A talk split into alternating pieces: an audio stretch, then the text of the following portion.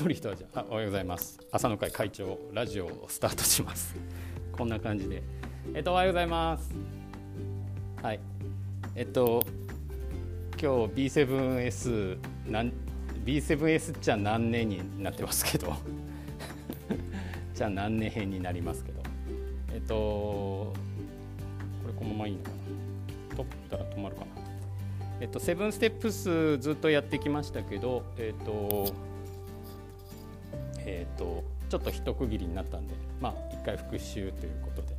あれしますけどもちょっとあいやいや大丈夫ですよ。これで大丈夫ですよ。これの方が多分ね音が入る。最初だけちょっとあれしますね。えっ、と改めてえっ、とこれを はい。今日ね少人数なんであれしますけど。久しぶりに見あ喋っても大丈夫ですけどね。音入っても大丈夫だったら。あの久しぶりにえっ、とちょっと改めてまたちょっと見てたんですけどああの山川さんから今あのビジネスモデルの方もねちょっと分析とかもやりたいねみたいなリクエストがありましたんで、えー、まあ、それもちょっとやっていきたいかなと思いますけどもこれのですね久しぶりにちょっと見てたら一番最初のところのあのスタートのところにですね「はじめに」っていうところからあって、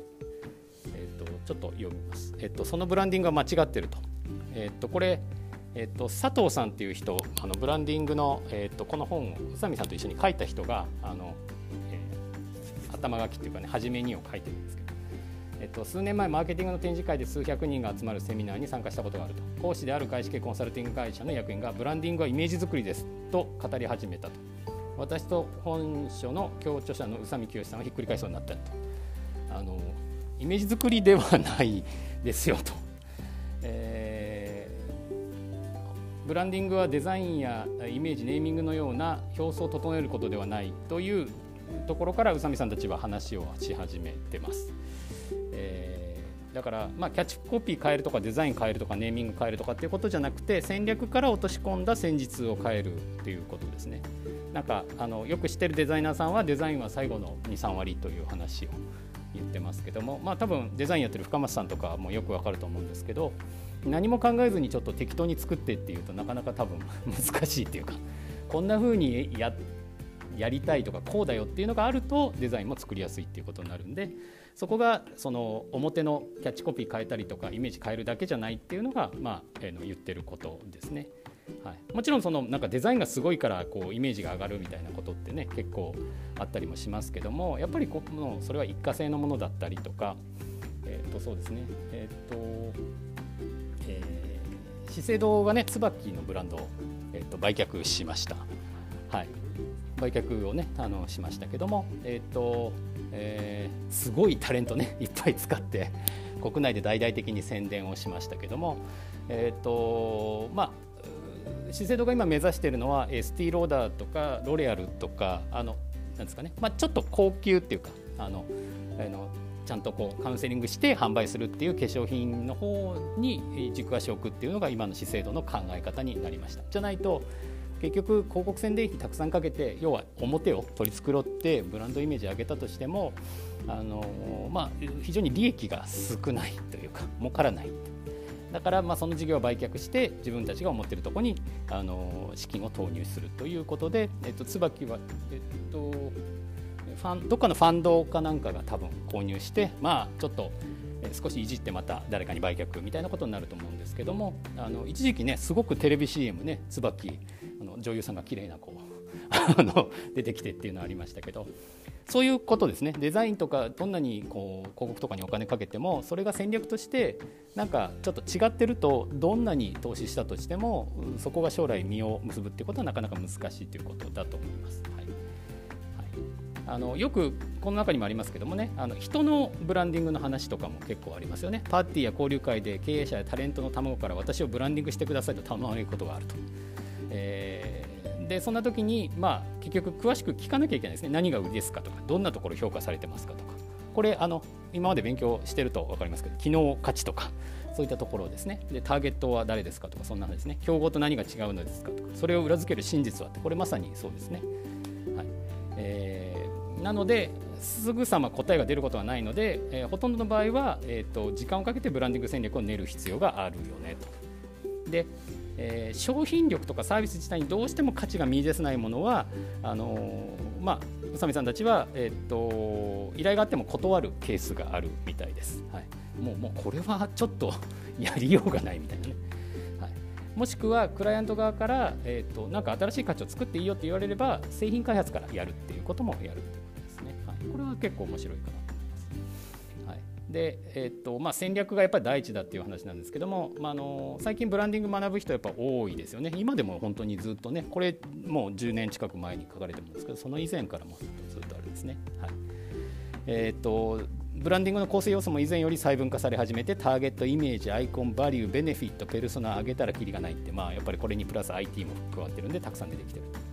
でこれを埋めていく作業をブランディングと考える人多いんだけども大事なのはストラテジー戦略ですと。ストラテジー戦略ですってあの日本語で言ってるんで。ストラテジー。ストラテジー。はい。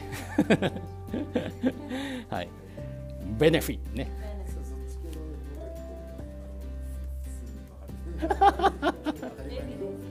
エビデンスね。はい、はい、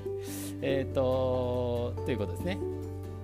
なので、えー、商品やサービスそこに関わる人々がブランド価値を高めるには日々何を意識してターゲットと接するべきかそのための指針を立ててそれに沿って行動し続けるし続けるという、えー、ストイックな、まあ、真摯な 活動なのだということですね。はいえーまあ、著者のあの読者の皆さんもこの一冊から人生に変化を起こしてほしいということで頭書き書いていただいてますけどもこれで一番最初のところですねあのブランディング7ステップスの概論っていうのがあって、まあ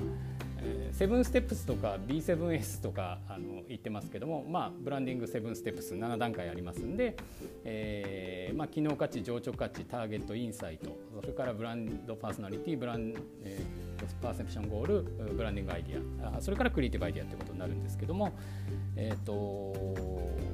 まあブランディングが何をすることかっていうことなんですけども、まあ、宇佐美さんがまとめてくれた好きになって買ってもらうっていう話を言ってます。これが私はすごくやっぱり好きでずっとあのあれなんですけどもこの本はどう書いてるかというと,、えーと、ブランディングの目的は何かと聞かれるとブランディングはそのブランドの売り上げを増やすことよく売れるようにすることが目的です。まあ同じことですね。好きになって買ってえその目的を達成するためにやるべきことがいろいろありますと。まずそのブランドを多くの人に知ってもらうこと。次に、え、好きになってもらい買ってもらうこと。できればそのブランドで、え、ブランドを何かの形でその人の記憶に残し次の購入機会が来たら再び買ってもらう。まあ、アイドマとか挨拶とか、えっと、そういうのと同じようなことですね。え、ここまで来るとその購入者はブランドの良さについて、えー、親しい人に話してくれるでしょう。そのことでブランドのファンを作り続けることがブランドの最終の目標ですっていうこと。ってことはそれどうやったら多くの人に知ってもらうだろうとかどうやったら好かれるだろうとかっていうことがあのまとめていかなきゃいけないんですけどもあのポンと答えが出るものじゃないんで7つの要素に分けてずっと考えていきますよっていうことですね。でえーとですね、あの大事なポイントが、ね、3つありますって書いてます。1つ目は、えーと、B7S を使うときに多くの人々に参加してもらうことっていうのがあります。なので、まあ、この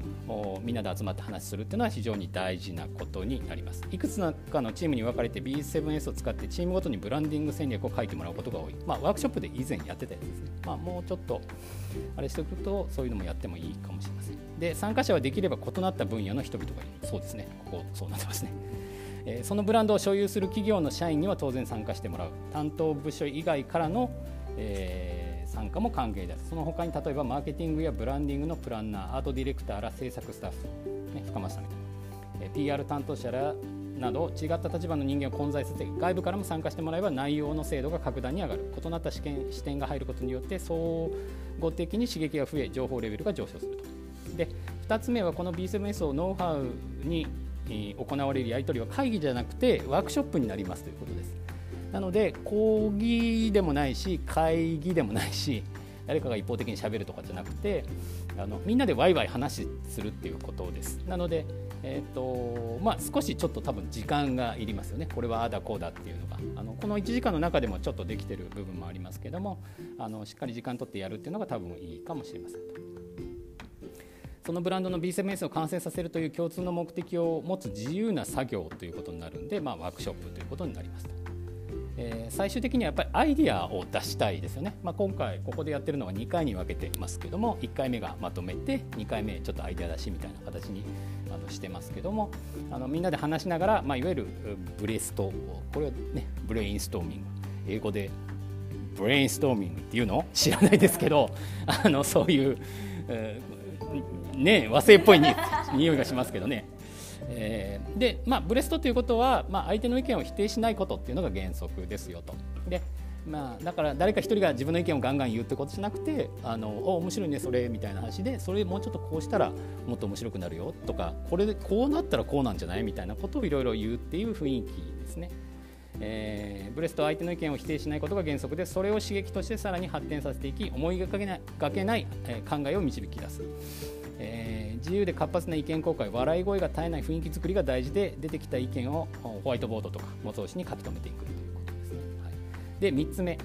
えー、その場を仕切るファシリテーターが必要と、いうことですね。立場の違う多くの人が参加する中自由な雰囲気を作りつつ結果を出すにはどうしても進行役が必要となりますと、まあ、今は私がやったりとかしてますけども、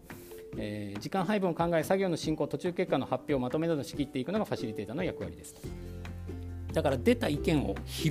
いたいですよねファシリテーターはね。おそれそれちょっと面白い。もうちょっと聞かせてとか。あそれにこうなのとか。であと意見を言ってない方の声をちょっと聞くとかですね、まあ、そういったこともあのファシリテーターの役割。あと時間配分ですね、はい。えー、B7S のセッションには自分の意見を通そうとか正しい意見を出そうとするよりも入れの意見や考え方を聞いてそれを自分の考えにも反映させて結局はみんなで優れたアイデアにたどり着く。それを楽しもうとする意識や態度が欠かせないと。いうことで、まあ、ここから機能価値からのずっと説明になるんですけど、えっとえー、改めてこう頭の部分だけねちょっと話をしましたけども、えーね、ラジオね続きは現場に来てねということなので。えー